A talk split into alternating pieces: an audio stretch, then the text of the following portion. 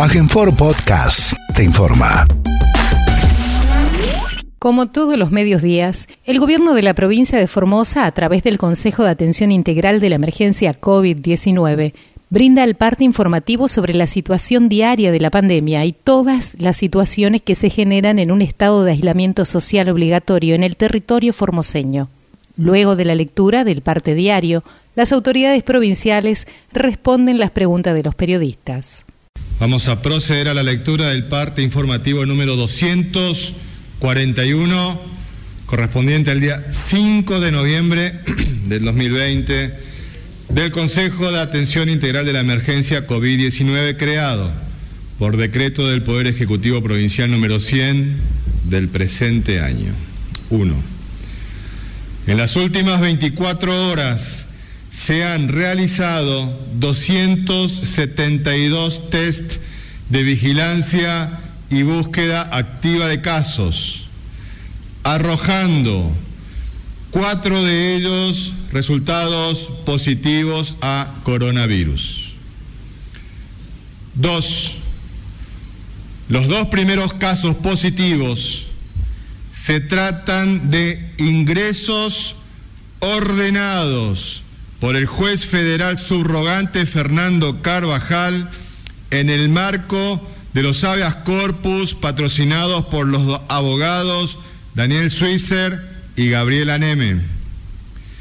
Se trata de un matrimonio, ambos de 24 años de edad, con domicilio en Río Gallegos, Santa Cruz, que habían enviado previamente constancias falsas de PCR negativos.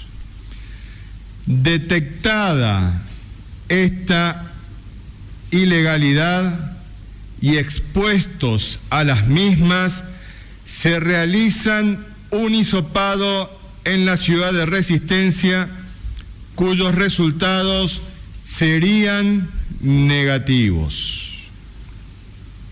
Al ingreso a nuestra provincia, se realiza el hisopado de control pertinente y las muestras dan resultado positivo a coronavirus, razón por la cual son derivados al Hospital Interdistrital de la Contingencia COVID-19 que funciona en el Hospital Interdistrital Evita. Tres, el tercer caso positivo del día de la fecha se trata de otro ingreso ordenado por el juez federal subrogante Fernando Carvajal en el marco de los habeas corpus patrocinados por los abogados Daniel Switzer y Gabriela Neme. Se trata de una niña de dos años de edad con domicilio en San Nicolás, provincia de Buenos Aires que ingresa a nuestro territorio por orden del juez subrogante, acompañada de su padre, personal de la Prefectura Naval Argentina, que trabaja desde hace años en aquella provincia con domicilio en San Nicolás de los Arroyos. Al inscribirse en el sistema de ingreso por el programa de ingreso ordenado y administrado, esta persona afirma que el motivo de venir a nuestra provincia era de gozar su licencia en Formosa. En el puesto de control de Mansilla, el padre informa a la policía que la niña había tenido resultado positivo a coronavirus en su estudio de PCR previo. También debemos señalar de que en el viaje recoge a otras dos personas más que tenían el ingreso ordenado por el juez federal subrogante. Ingresa en cumplimiento de la orden judicial vigente y es trasladada la pequeña con su padre al Hospital Interdistrital de la Contingencia COVID-19 que funciona en el Hospital Interdistrital Evita. Cuatro. El cuarto caso positivo se trata de una menor de edad de 17 años, con domicilio en la provincia de Salta, que ingresó de manera irregular a nuestro territorio el día 30 de octubre. Detectada esta situación por la participación ciudadana en el potrillo, la joven es aislada en un centro de alojamiento preventivo y realizado el hisopado de control, sus muestras arrojan resultado positivo a coronavirus, siendo trasladada al Hospital Interdistrital de la Contingencia COVID-19 que funciona en el Hospital Interdistrital Evita. 5. En el día de la fecha se dará de alta médica del referido hospital a un joven de 21 años que habiendo cumplido el periodo clínico de la infección ha obtenido dos resultados negativos consecutivos a coronavirus con tres días de diferencia. Por ende, no constituye riesgo alguno para sus familiares ni para la comunidad. 6. Los datos acumulados de la provincia al día de hoy son los siguientes. Total de casos diagnosticados, 188. Total de casos recuperados, 141. Casos activos, 27. Fallecimientos por coronavirus, 1. Casos en tránsito con egreso de la provincia, 19. Cantidad de test realizados a la fecha, 20.830 con un 0.9% de positividad. 7. Con relación al bloqueo sanitario vigente en Clorinda, los datos actuales son los siguientes. Casos diagnosticados, 47. Casos activos, 13. Casos diagnosticados en julio 2, en agosto 2, en septiembre 10, en octubre 22, en noviembre 6. Personas en cuarentena en Clorinda, 77. 8. Los números de las últimas 24 horas relativos a la tarea preventiva que lleva adelante la policía en toda la provincia son los siguientes. Ingreso de camiones de carga, 700. Control en la vía pública, 14.236 personas y 9.501 vehículos. Infracciones, 181 vehículos por restricción de circulación y patente y 402 personas por restricción de circulación y no uso del barbijo. Ingresos irregulares judicializados 1, incumplimiento de corredor sanitario por transportista 1 más un contacto en estudio. 9. Con provincianos, los cuatro casos positivos del día de la fecha vuelven a ratificar el enorme riesgo epidemiológico que significa el ingreso de personas a nuestro territorio proveniente de lugares con circulación viral comunitaria. La complejidad de esta situación se ve agravada por el mecanismo de ingreso judicial dispuesto por el juez federal subrogante Fernando Carvajal, ya que la masividad de los ingresos ordenados por este, así como la premura que exigen cumplimentarlos, pone en máxima tensión la capacidad de la provincia de garantizar el cumplimiento de los protocolos sanitarios que resguardan la vida y la salud de la población. El bien mayor que debe ser tutelado siempre es la vida humana, más aún en tiempos de pandemia.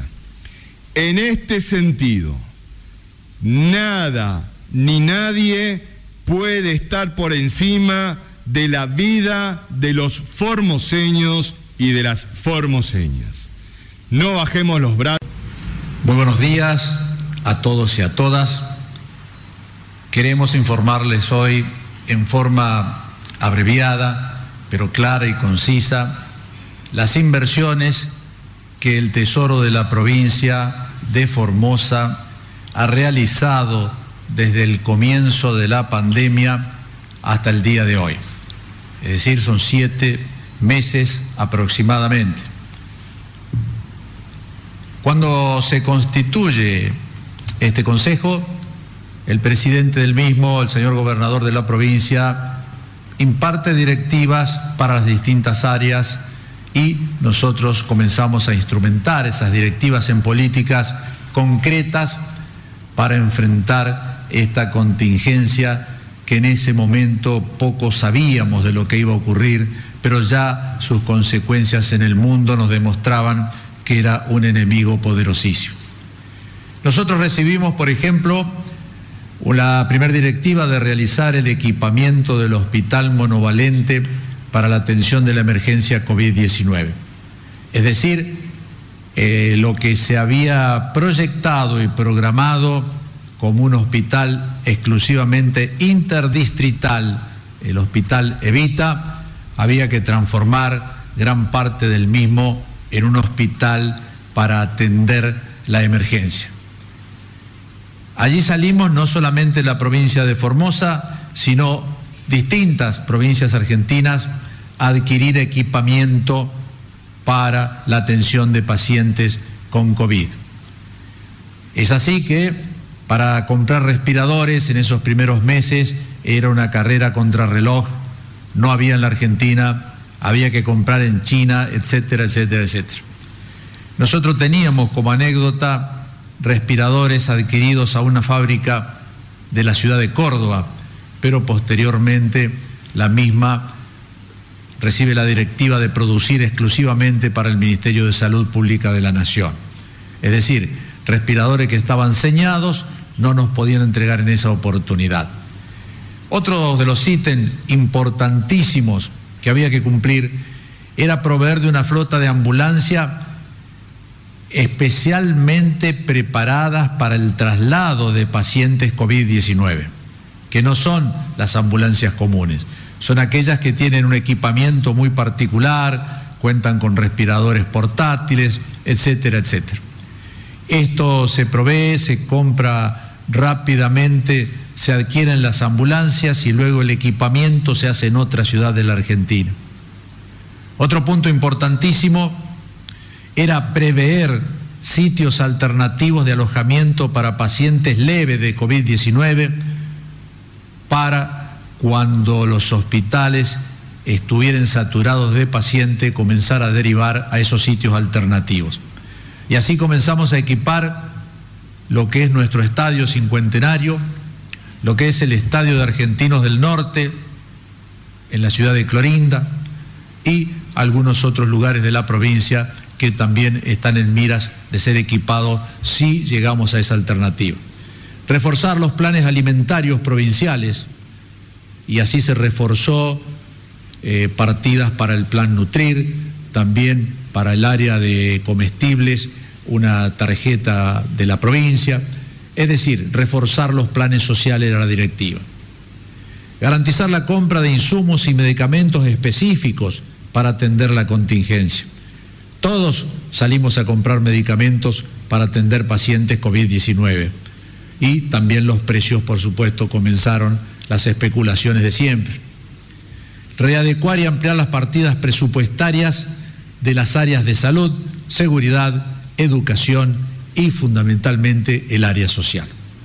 Estos fueron a grandes rasgos las primeras instrucciones que teníamos que llevar a cabo de distintas áreas ante esta emergencia que de golpe apareció y que desde el punto de vista económico no estaba prevista en ningún presupuesto.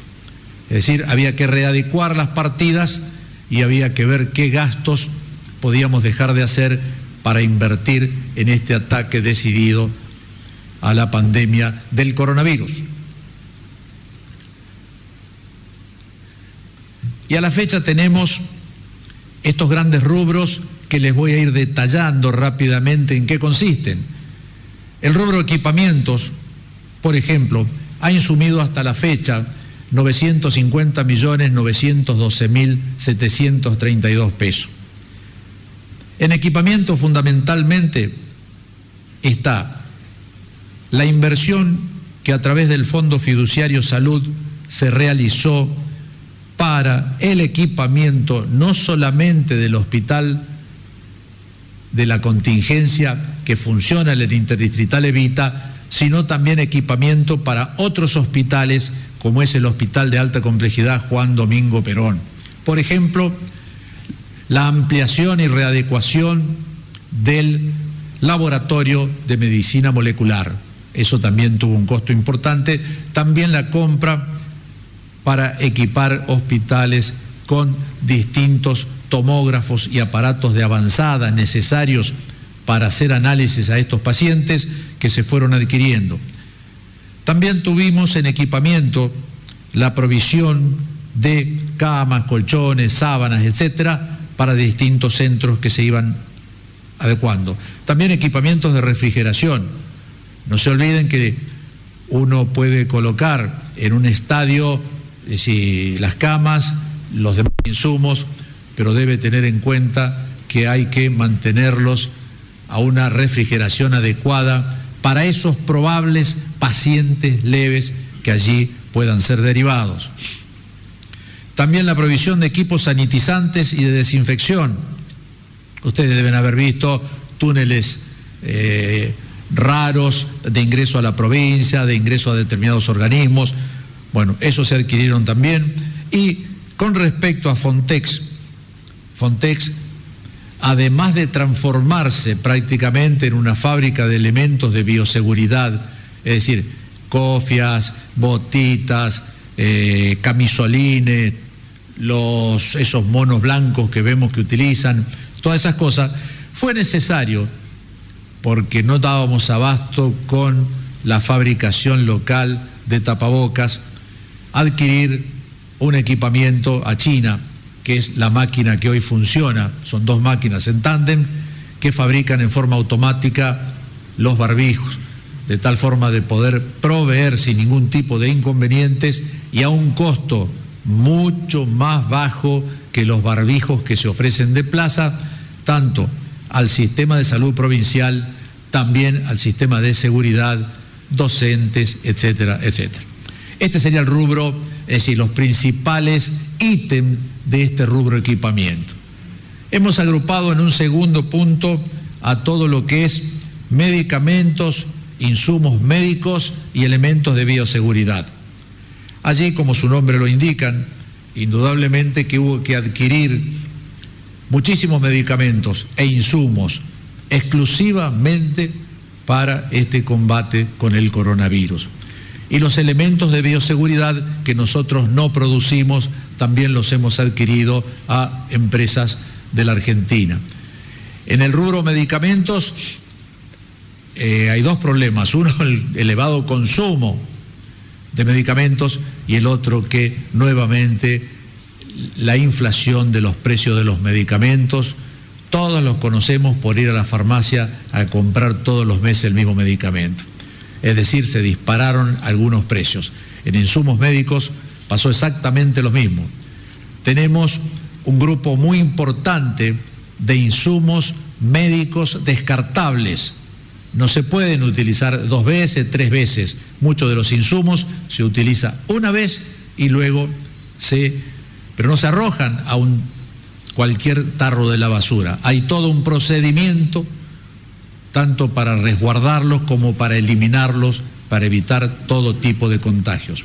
Es decir, todo esto se adquirió exclusivamente para el COVID. Otro de los rubros para señalar es el de contención, aislamiento, e internación. Aquí, las personas alojadas en los CAP reciben, ustedes saben muy bien, desayuno, almuerzo, merienda y cena. Y eso también se hace cargo la provincia. Hablo de aquellas personas que ingresaron autorizadas por este Consejo.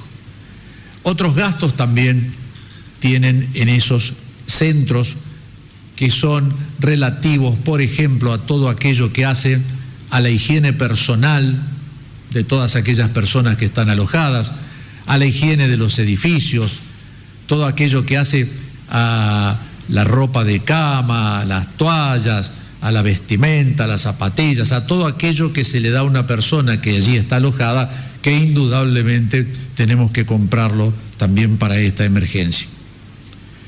PCR y sopados. No se olviden que se ha establecido un costo de 5 mil pesos que yo diría que es uno de los más bajos de las provincias, porque cuando le cobran el hisopado en casi todas las provincias, sí van al sector privado, creo que ya de 5 mil pesos no hay más, son 6, 7 o 8 mil pesos. Y si nosotros hacemos un número, si nosotros hacemos un número, por ejemplo, al día de ayer teníamos ingresadas 20 mil, perdón, hisopadas 20 mil 558 personas. Multiplíquela por 5 mil, pero tienen que tener en cuenta que luego muchas de estas personas que dan positivos no hay que multiplicarlo por uno, sino que hay que multiplicarlo por 3, 4 o 5. Pero 20.558, ¿verdad? Ya multiplicado por 5.000 da una cifra de varios millones. Por lo tanto, este tema del PCR también es un tema que debemos tener en cuenta al momento de evaluar los montos totales de inversión en esta pandemia. Después tenemos, por ejemplo, las personas que están internadas en el hospital de la contingencia, en el hospital Evita.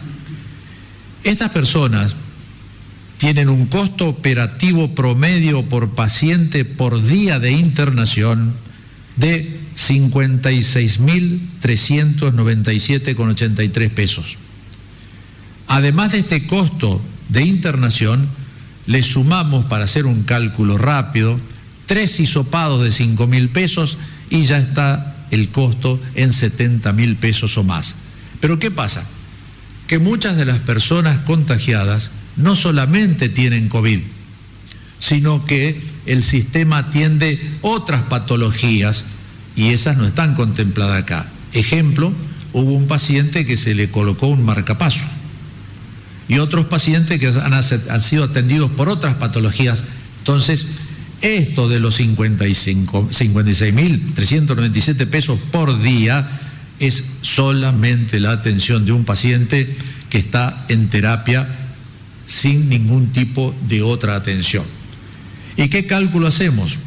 Bueno, esto contempla todos los gastos del hospital, los saberes y guardias del personal, medicamentos e insumos, servicio de alimentos, seguridad, recolección de residuos patogénicos, insumos y productos necesarios para el mantenimiento, etcétera, etcétera, etcétera.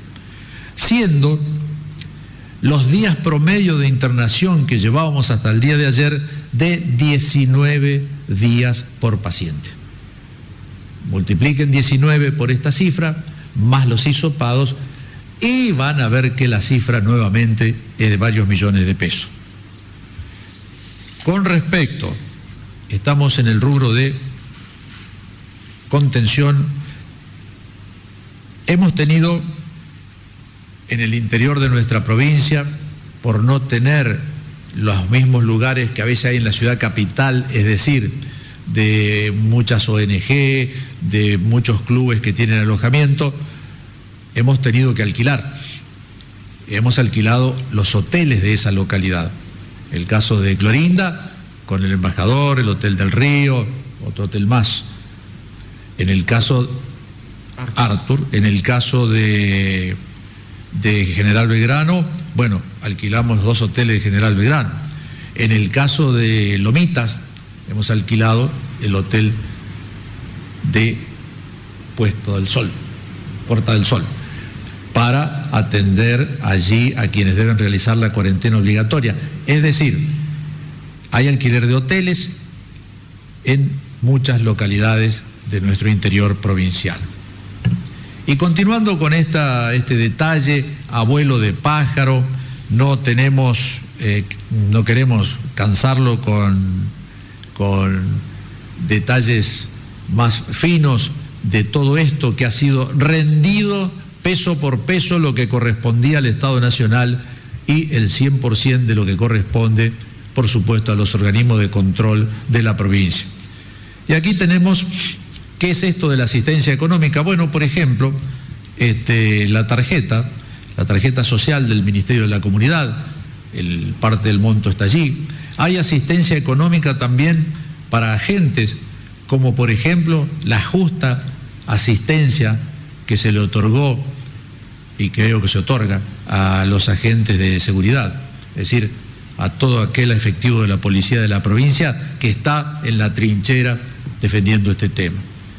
Y hemos sumado como último título que si bien no es comparada con las otras cifras, una cifra de una magnitud tal, pero también la educación virtual significó que hubo que adaptar muchas cuestiones, hubo que hacer impresiones, hubo que comprar equipos, etcétera, etcétera, etcétera. Si sumamos estos grandes rubros, estos grandes rubros, el total de la inversión en atención de la emergencia de estos grandes rubros al día de ayer, al día de hoy, son 2.490 millones 606.705 pesos con 75 centavos en siete meses desde que esto comenzó. Indudablemente que el equipamiento comprado ya en los próximos meses lo tenemos, por lo tanto no vamos a tener que adquirirlo. Pero sí, ustedes han visto que hay muchos rubros que son de consumo, de consumo masivo, diario, que sí vamos a seguir comprando. Muchas gracias, buenos días, saludos a todos y a todas. Eh, bueno, actualmente de la persona que podemos comentar, más, eh, la cual más nos está preocupando, por decirlo así, es la una mujer que tiene mayor de 60 eh, años, que está en la terapia intensiva con diagnóstico de neumonía. La, se encuentra estable, no hubo cambios con respecto al día de ayer, o sea que no tuvo ningún empeoramiento, tampoco hubo una mejoría significativa, pero no hubo un empeoramiento, de lo cual nos interesa cuando las personas están principalmente en terapia. Eh, hay que seguir esperando a ver cómo sigue evolucionando, está bajo los tratamientos eh, estipulados por protocolo, tanto el Ministerio de Salud de Nación como los de las sociedades científicas, así que está encaminado eh, su cuadro clínico. Veremos cómo evoluciona. El resto de las personas, aquellas que están con síntomas leves, siguen siendo síntomas leves, como la palabra lo dice, solamente con algunos síntomas como tos, un poco dolor de cabeza y también eh, la rinorrea. Y el resto de las pacientes están asintomáticos, en buen estado general, sin mayores eh, sin complicaciones, están esperando cumplir su tiempo necesario de internación para posteriormente hacer los, eh, los estudios pertinentes y ver si más adelante hay alguna alta. Gracias. Bien, dentro de los objetivos de la epidemiología y los objetivos sanitarios que han estado marcando constantemente el rumbo que viene tomando la provincia con respecto a tomar decisiones para proteger la salud y la vida de todos los formoseños, justamente tiene que ver con controlar las enfermedades, en este caso estamos hablando del control de la pandemia, evitar el riesgo, el contagio entre las personas, por sobre todo evaluando la eficacia de las medidas preventivas, curativas, que en este caso no las hay, sobre todo como fundamental objetivo favorecer a cada uno de los, de los individuos, de las personas que habitamos este bendito suelo. Dentro de toda esta estrategia que tiene como objetivo fundamentalmente preservar la vida y la salud de los formoseños, una de las estrategias es justamente controlar las situaciones de mayor riesgo, que en esta, estamos hablando de la localidad que está bloqueada de una manera preventiva, considerando que hay transmisión comunitaria, esta transmisión comunitaria se debe a que los casos que hemos ido diagnosticando no encontramos el, contacto o la fuente a la cual pudo haber, tenido contacto justamente con, el virus, ya, ya sea una persona positiva o un viaje a lugares donde hay transmisión. Entonces, cuando no encontramos ese nexo, se establece que hay una circulación comunitaria. Evaluando la cantidad de personas que, ha tenido Clorinda en estos últimos, sobre todo hablando de octubre y lo que va de, noviembre, 28 casos, Aproximadamente durante este tiempo se hicieron más de 1.300 determinaciones de hisopados, lo que equivale a decir que estamos en una positividad del más del 1,8%, estamos casi llegando al 2% de positividad de todos los estudios que se vienen realizando en Clorinda durante el mes de octubre y lo que va de noviembre. En este sentido, lo que se va a realizar y se está realizando en el día de hoy justamente en el barrio 300 viviendas es una búsqueda activa de casa por casa. Vamos a, intentar durante los próximos días disopar la mayor cantidad de clorindenses, la mayor cantidad de clorindenses que van a realizarse para determinar si son portadores de este virus, así también como vamos a intensificar la vigilancia de serológica de anticuerpos de personas que se extraigan sangre por distintos motivos, también vamos a realizar los estudios de serología para ver si tiene algún anticuerpo presente. En este momento se está, como decía, se, se prepararon cuatro equipos de trabajo, todos eh, con una ambulancia que los acompaña, donde se va haciendo el trabajo casa por casa, acompañado por personal policial, y se realiza el hisopado en el mismo domicilio, al aire libre, con todos los elementos de protección personal, con personal calificado, técnicos de laboratorio, enfermeros, administrativos, bioquímicos, que están realizando esta tarea en el día de hoy y que va a continuar en los próximos días en los distintos barrios de Clorinda. Estas son una de las imágenes, fíjense que se, llega a los vecinos, y también en esto solicitamos la colaboración, lógicamente, de todos los vecinos responsables de Clorinda, que accedan a este, a esta, a este hisopado, que está realizado con excelente técnica, con mucha experiencia por parte del personal de la, de la UPAC y por personal del, del Hospital de Clorinda, para que podamos establecer realmente con la mayor cantidad de testeos que podamos realizar durante estos días la situación real de, eh, epidemiológica de Clorinda y evitar la transmisión y los contagios. En el caso que lógicamente se detecte un caso positivo, bueno, como seguimos procediendo en todos los casos positivos, se da el rastreo de contactos, el aislamiento correspondiente y los casos positivos son, eh, internados en el hospital eh, Erita por ahora, según los síntomas que presente y durante el tiempo hasta que se realicen los hisopados y que todos sean negativos. Muy bien, muy buenos días.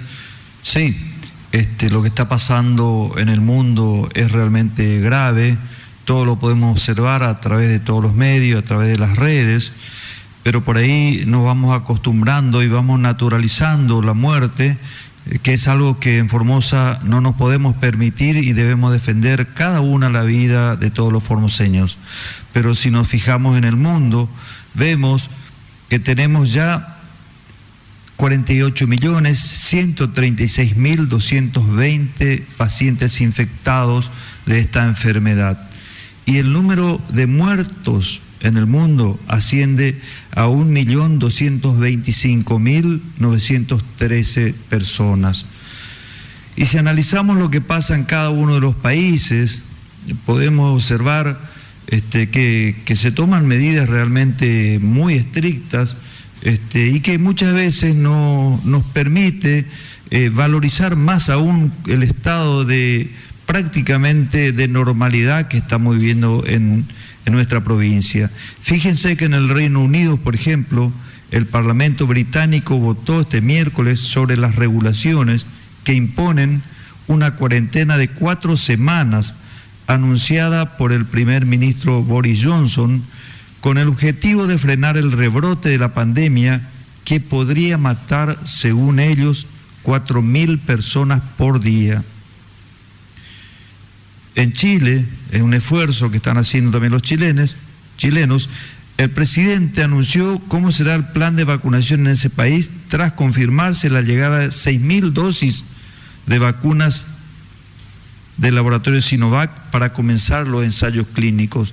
Tenemos aquí el anuncio en nuestro país de 30.000 dosis de vacunas que van a llegar para fin de año, la vacuna rusa, y que va a ser implementada en nuestra provincia.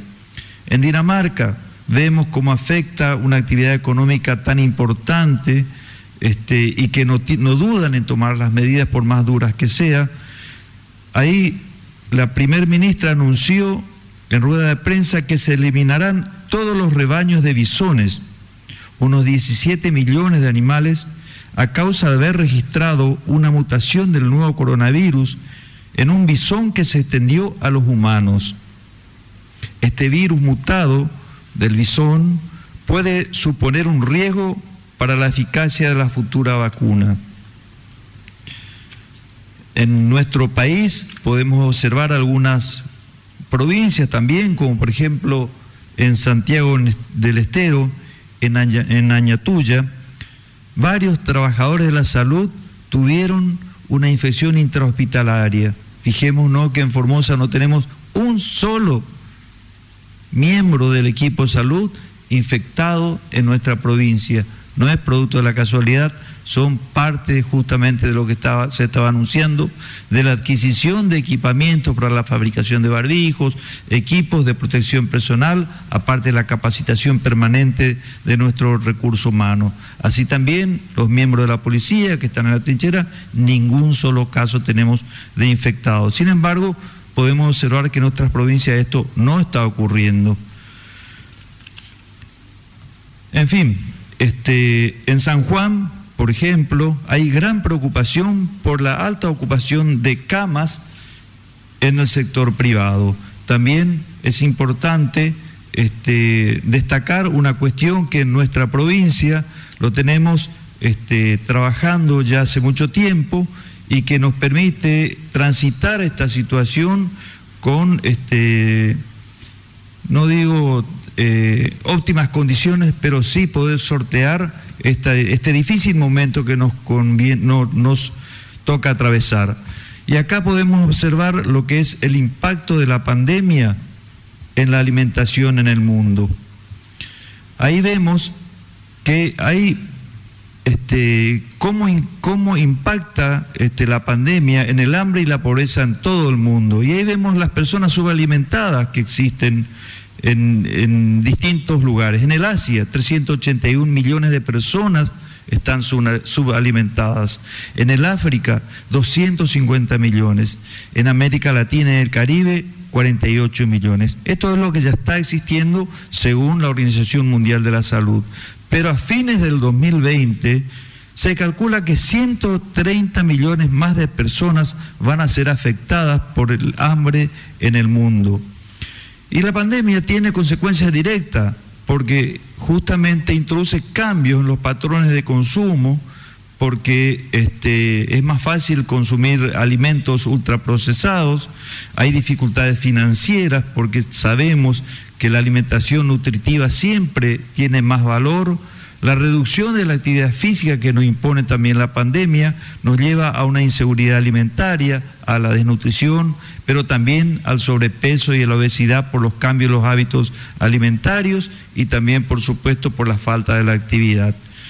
Entonces tenemos los altos costos de los alimentos este, y que vemos que los alimentos que justamente, que son los más nutritivos, que son las carnes de origen animal, que son los lácteos, este, los huevos, frutas, verduras y hortalizas, son los más caros y hace que justamente sea más difícil de conseguir ese tipo de alimentos nutritivos y esto hace que se duplique la tasa de obesidad en estos tiempos.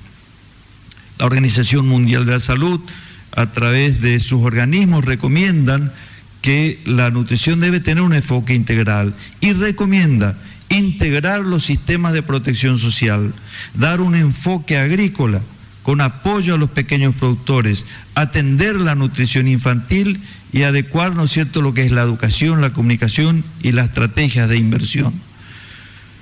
¿Y qué nos encontramos acá? Con el modelo formoseño, que está contribuyendo a la soberanía alimentaria a través de todos estos programas, planes que actúan dentro de este modelo formoseño, interactuando y ya fueron puestos en marcha antes de la pandemia y que dan un resultado excelente con la creación del Instituto PAIPA, que justamente es para que los pequeños productores agropecuarios tengan, se queden en su lugar de origen, se desarrollen en su lugar, produzcan alimentos variados, nutritivos y saludables.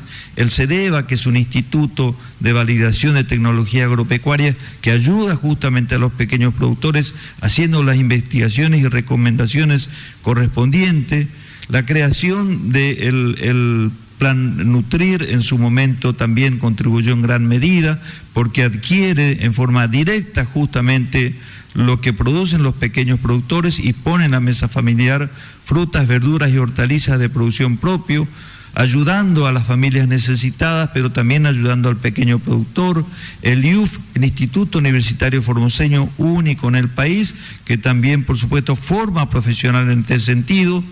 También las escuelas agrotécnicas que hacen lo suyo en todo el territorio provincial, generando el conocimiento para que los alumnos luego transporten ese conocimiento y lo apliquen en sus domicilios, la planta de alimento Nutrifor que procesa los alimentos, dándole este, un valor agregado que compra también a los pequeños productores. También los planes sociales, como los, este, los planes alimentarios para celíacos, para las comunidades aborígenes, los planes alimentarios que también este, tiene el Ministerio de Desarrollo Humano, atendiendo con leche para mujeres embarazadas, atendiendo con, también con leche para los niños de bajo peso y aún en riesgo de bajo peso, como así también todos los planes alimentarios que funcionan en todas las escuelas con los desayunos, los almuerzos y las meriendas en todo el territorio provincial. Todo esto hace que realmente tengamos un panorama este, bueno en este sentido en la provincia de Formosa. Y aquí podemos observar cómo realmente se trabaja en todos los ámbitos con productos alimentarios de todo tipo, con productos frescos producidos por nuestros paiperos, que a través del Plan Nutrir se están distribuyendo alrededor de 500 toneladas de productos frescos por mes para la población vulnerable. Buenos días, Hernán Salinas para el Diario de la Mañana de Radio Viva 102.3. Eh, el juez federal subrogante Fernando Carvajal dictó la inconstitucionalidad del programa de ingreso administrado a la provincia. La consulta es qué postura tomará la provincia, si readaptará el sistema o recurrirá al fallo. Muchas gracias. En primer lugar, debemos señalar de que nosotros al menos no estamos notificados de tal resolución, porque les contamos, eh, nosotros a la mañana trabajamos en la reunión del Consejo, tomamos las decisiones y de esa reunión venimos acá. Por lo tanto, no, no estamos al tanto del detalle. Seguramente la Fiscalía de Estado podría llegar a estar, de ser cierta esa información, que no tengo por qué dudarlo, ¿eh? entiéndase eso. Eh, pero no puedo dejar de señalar de que hay un principio eh, que es el, principio de los actos propios. Eh, entonces uno piensa que habiendo tantas causas ya que se resolvió en el marco de la eh, pandemia, que bueno, hoy estuvimos mencionando los tres ingresos de casos positivos que se verificaron a partir del el sistema paralelo que generó la política sanitaria paralela que surge de la, de la justicia de, federal, este, nunca habló nada de la inconstitucionalidad. Entonces, si hubiera sido inconstitucional, de entrada habría tenido que decir es inconstitucional. Porque la inconstitucionalidad estaba, según esta persona, si es que ahora resuelve la inconstitucionalidad. Claro, allá no era inconstitucional, ahora sí, porque está pichado. Entonces volvemos nuevamente al problema que estamos teniendo, que es la de la, eh, los vaivenes emocionales que está teniendo esta persona. La bipolaridad jurídica que en la que está inserta esta persona que lo lleva a que actúe de esta manera. En el sistema de ingreso ordenado y administrado seguimos trabajando y nos generó un sistema paralelo. O sea, genera política sanitaria de ingreso a la, a la provincia paralela, que es administrada por el señor este, juez federal subrogante Fernando Carvajal. Entonces, si nosotros tenemos como facultad no delegada, asumida por la provincia, de el cuidado de la salud, porque la política sanitaria es de la provincia, como lo hemos señalado siempre, nos genera una política paralela, nos genera una política paralela. Entonces, si nosotros tenemos el ingreso ordenado y administrado, porque somos el poder administrador, o sea, el poder ejecutivo tiene la responsabilidad de la administración, por eso es administrado, este sistema paralelo que nos generaron, ayer le decíamos que es el programa de ingreso desordenado y judicializado. Pero a esta altura ya con estos vaivenes emocionales deja de ser desordenado y pasa a ser descontrolado porque está sujeto a las emociones evidentemente este, con cimbronazos que viene teniendo esta, esta persona. Pero ahora tenemos una situación que se pone mucho más este, interesante porque sí nos han notificado de un fallo del Superior Tribunal de Justicia. Eh, en la causa Yaluca contra Consejo de Atención Integral de la Emergencia, COVID-19. Y en este fallo, el Superior Tribunal de Justicia de Formosa dice, primero, hacer lugar a la acción entablada, reconociendo las facultades constitucionales y legales del Poder Ejecutivo Provincial y del Consejo de Atención Integral de la Emergencia COVID-19 para adoptar las medidas relacionadas con la emergencia sanitaria a partir de la pandemia COVID-19, declarando la competencia de este Superior Tribunal de Justicia y los tribunales ordinarios de la justicia provincial para intervenir en todo aquello que haga la interpretación y aplicación de las mencionadas normas y reglamentaciones en el ámbito provincial.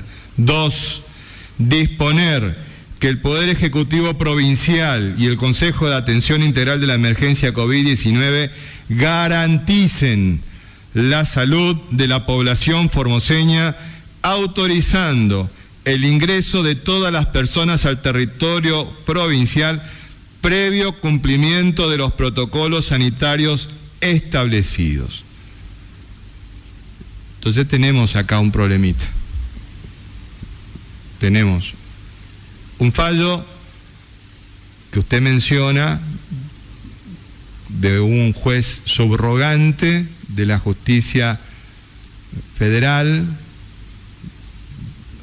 recordemos mencionado en el fallo de la Corte Interamericana de Derechos Humanos en la violación de los derechos humanos del señor Romero Feris, y por el otro lado, tenemos un fallo del Superior Tribunal de Justicia de la provincia. Entonces hay una situación que tendrá que resolver seguramente la máxima instancia judicial de la República Argentina. Siguiente pregunta, por favor. Buenos días, Alejandro Richard para el R8 Radio Nacional Formosa y el R20 Radio Nacional Las Lomitas. Hace instantes el doctor Ibáñez estuvo haciendo referencia a los costos de, las de lo que tienen que pagar las personas eh, si se tienen que internar en el Hospital Interdistrital Evita, por ejemplo. Em, yo le quiero preguntar sobre los ingresos a través de este sistema judicial. Sabemos que, por ejemplo, aquellas personas que dan positivo, que tuvieron un ingreso irregular o violación de la hoja de ruta, eh, se tienen que hacer cargo de los costos también. Las personas que ingresan a través de este sistema paralelo, ¿se tendrán que hacer cargo también? Hablo de las personas que dieron positivo en la jornada de hoy, por ejemplo. Gracias. A ver, nosotros qué estamos haciendo con los fallos donde el juez federal subrogante Fernando Carvajal nos ordena que ingrese, ingrese, ingrese, ingrese, ingrese la gente, no importando tiempo, lugares, no importa, nos ordena nomás. O sea, traen listas larguísimas de personas y nos ordena que ingresen las personas. Como tanto se quejaron de que nosotros le dijimos, bueno, para cumplir esto tienen estos hoteles. Eh, entonces, le ofrecemos a las personas dos opciones. La alternativa gratuita, por así decirlo, que implica el ingreso a la provincia, pero en la fecha en que nosotros tengamos disponibilidad para cual se le dice, usted tiene posibilidad de ingresar tal fecha en tal lugar, ya se le dice a la persona. No es que, o sea, anoche se terminó de notificar a los 400 y pico de esta, de esta situación. Usted tiene que ingresar a la provincia porque lo ordenó el juez federal. Bueno, ¿tiene el sistema gratuito o puede ingresar en tal fecha porque en esa es la fecha que nosotros tenemos disponibilidad? Si usted no está de acuerdo, tiene estas opciones. La del hisopado, la del hotel PAMOA. ¿Sí? Parece que como administrador, en base a lo que nos dice el periodista que habría fallado, como administrador de ese otro sistema, se molestó y declaró la inconstitucionalidad, aparentemente, por lo que diría él. ¿Sí? Pero bueno, esta es una cuestión que no es judicial, es una cuestión, nosotros tenemos la obligación de proteger la vida y la salud de todos los formoseños de una manera lógica y tan mal no nos fue, tan mal no nos fue, convengamos eso. Somos la única provincia que estamos sentada en el banquillo de los acusados. me parece que es un poquitito extraño. Pero bueno, conociendo la historia de esta persona no es extraño, no es extraño, no es extraño. Siempre fue candidato acá, nunca pudo entrar a ningún lado porque el pueblo de Formosa le dijo que no, entonces estaba buscando hacer la política del Ejecutivo desde el ámbito judicial. Esa es la, realidad. Ahora tenemos este conflicto. El Superior Tribunal de Justicia nos, está ordenando que nosotros este, cuidemos al pueblo de Formosa y declara su competencia y la de los jueces ordinarios provinciales. Entonces, bueno, hay un conflicto que obviamente va a tener que zanjar la máxima autoridad judicial del país. Siguiente pregunta, por favor. Buenos días para todos, Alicia Lucera para la informativa. Bueno, ministro, teniendo en cuenta el planteo que usted está haciendo desde este inicio de esta conferencia del Consejo de Atención Integral, siguiendo el lineamiento de la pregunta del colega también del Diario de la Mañana, ¿el gobernador podría decretar o instruir a la fiscal de Estado a que plantee un conflicto de poderes contra el juez? Gracias. ¿Quieres contestársela vos?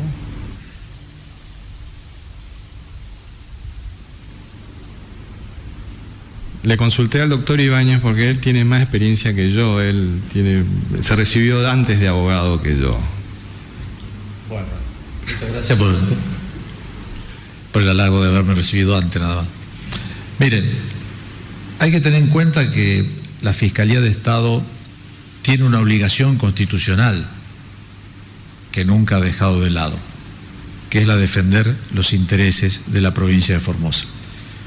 Defender los intereses de la provincia, no así en forma abstracta, que no se sabe qué quiere hacer, defender los intereses de todos los formoseños.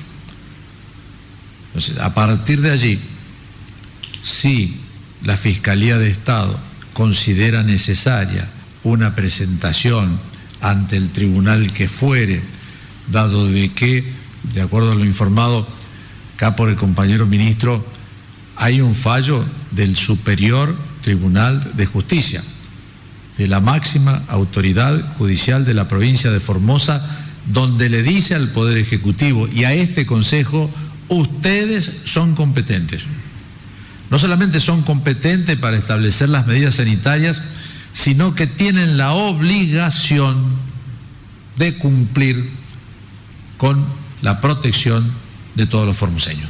Entonces, indudablemente, si a esta clara directiva del máximo órgano judicial de la provincia, que se considera también competente para entender en esta causa, se contrapone un fallo, todavía no lo conocemos, pero ya debe estar, de la justicia federal, bueno, se dilucidará fuera de nuestra provincia en los ambientes que correspondiere, ya sea la Suprema Corte de Justicia o cámaras de apelaciones o lo que fuere. Pero no duden por un instante de que la Fiscalía de Estado va a arbitrar todos los medios judiciales necesarios para seguir defendiendo los intereses de la provincia y de todos los formoseños. Siguiente pregunta, por favor.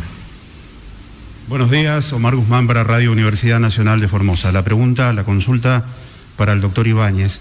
Ministro, usted detallaba en imágenes los fondos e inversiones que se hizo a lo largo de esta pandemia. Yo quería preguntarle si el Tesoro de la provincia ha postergado algunos compromisos o asistencias para cubrir la emergencia sanitaria. Gracias. No, hasta la fecha no hemos postergado absolutamente nada de todas aquellas acciones que son directamente, ya sea en el campo social, en nuestra obligación salarial, en cuanto a pagos de proveedores, de contratistas. Sí podemos haberlo hecho con alguna obra pública que lo que se llama habitualmente achatar la curva de inversión. Es decir, una obra que se hacía en seis meses, hacerla en doce. Pero no hemos suspendido absolutamente nada de todo aquello que teníamos previsto hacer este año. Sí tenemos dificultades, ustedes saben, la obra pública estuvo paralizada un par de meses y recién ahora está retomando el ritmo normal que debería haber tenido.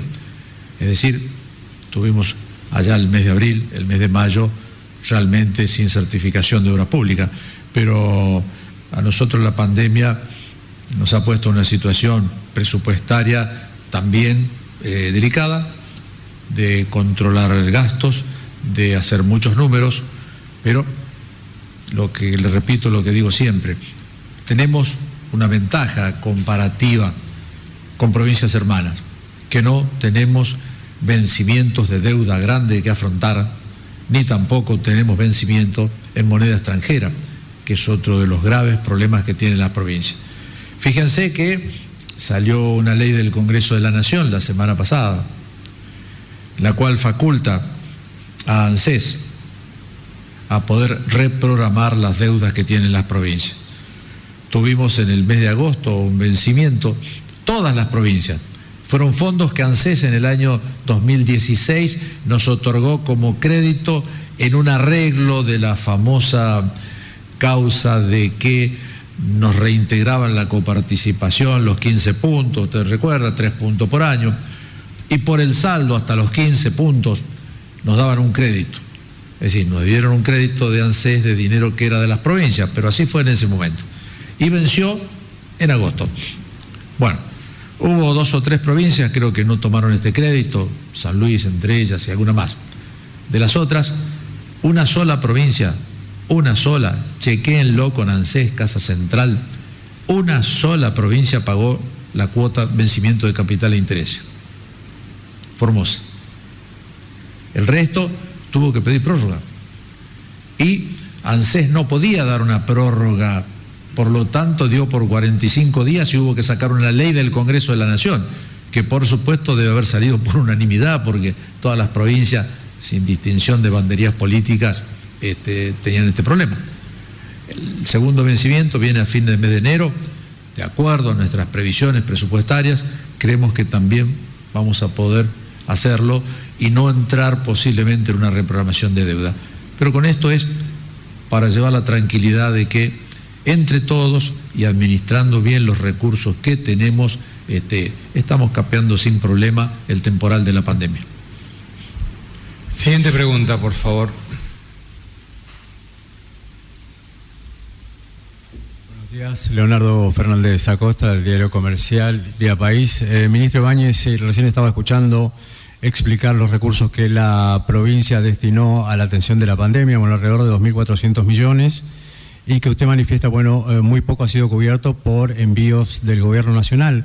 Sin embargo, por informes, algunos estudios del Instituto IDESA, que es el Instituto de Estudio Social Argentino, eh, el Gobierno Nacional al mes de abril eh, tenía pensado destinar a las provincias 120 mil millones de pesos para atención a la emergencia, de los cuales el último dato que manejamos es que al mes de junio envió alrededor de 30 mil millones, de los cuales un 80% sería eh, de manera, en, el reparto en forma coparticipable y el otro 20% por la cantidad de población.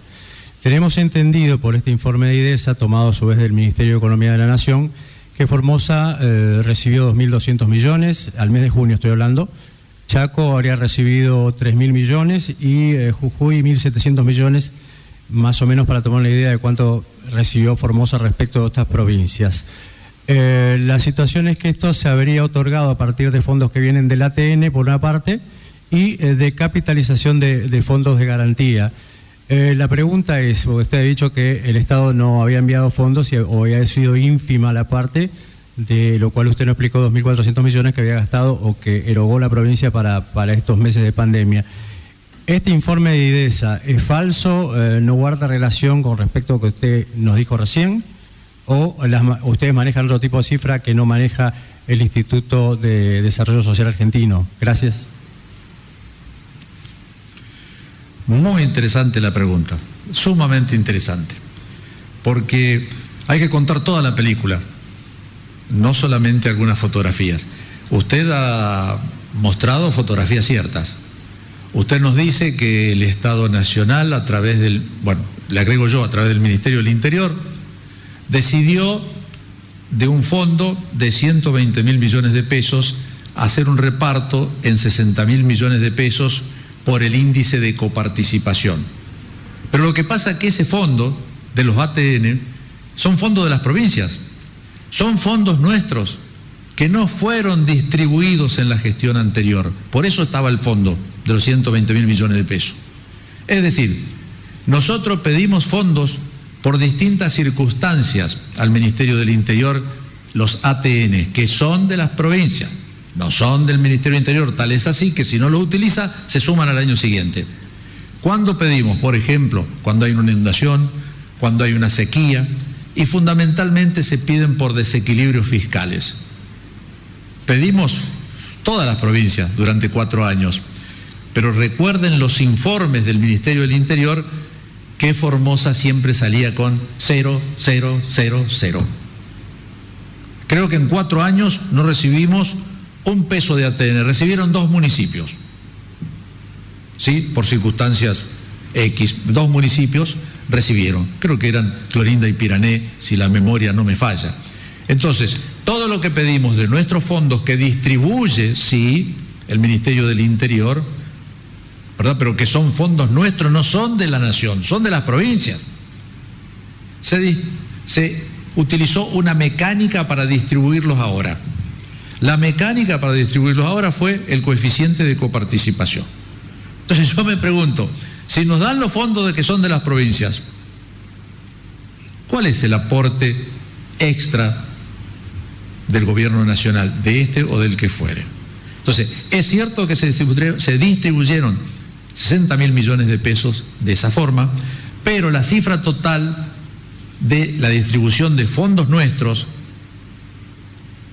fue, hemos recibido 1.745 millones al día de la fecha. ¿Es cierto? Eso se recibió como ATN, sale un decreto del señor gobernador, se lo afecta al presupuesto de la provincia, pero te repito, los ATN no es una cuestión graciosa del gobierno nacional. Son fondos que son de las provincias que se prevén en el presupuesto para necesidades provinciales. Así que nosotros agradecemos al gobierno nacional, a nuestro gobierno, que por primera vez abre, por así decir, una distribución a todas las provincias de los ATNs que se conforman con un porcentaje del presupuesto de la nación que se afecta a ATN y esto lo distribuye el Ministerio del Interior. Ahora, el Ministerio del Interior anterior también repartió, si hay que buscar en los archivos, pero repartió casualmente a provincias que eran afines políticamente. Ahora cambió totalmente. Se distribuyen esos fondos por ATN. Y fíjate vos que esos fondos, en este caso, tienen un destino específico que es atender la contingencia, pero podrían ser destinados también, por ejemplo, por el tema de la sequía, por el tema de el fuego, por el tema de inundaciones o a premios financieros de cualquier provincia. Si son fondos de las provincias que tienen esa caracterización. Por eso que yo les digo, distinto es si el Ministerio de Economía establece una línea de subsidios sacando de su tesoro, ejemplo, subsidio al transporte, subsidio al gas, subsidio a la energía eléctrica, eso sí, son subsidios del Tesoro Nacional. Pero repartir ATN a través del Ministerio del Interior es dinero que es para las provincias y está siendo repartido correctamente por primera vez en muchos años. Subsidios todos esos que fueron eliminados en la gestión anterior, si mal no recuerdo, doctor. Así es. Bien, bueno, algunos tienen memoria selectiva, no importa. Nosotros, como formoseños que somos, tenemos siempre la definición de enfrentar todas las adversidades juntos, porque las adversidades o nos vencen o las vencemos, y estamos decididos juntos a vencerlas. Y fundamentalmente porque nuestros niños y niñas son los que nos dan el ejemplo de lo que corresponde realizar en esta tarea.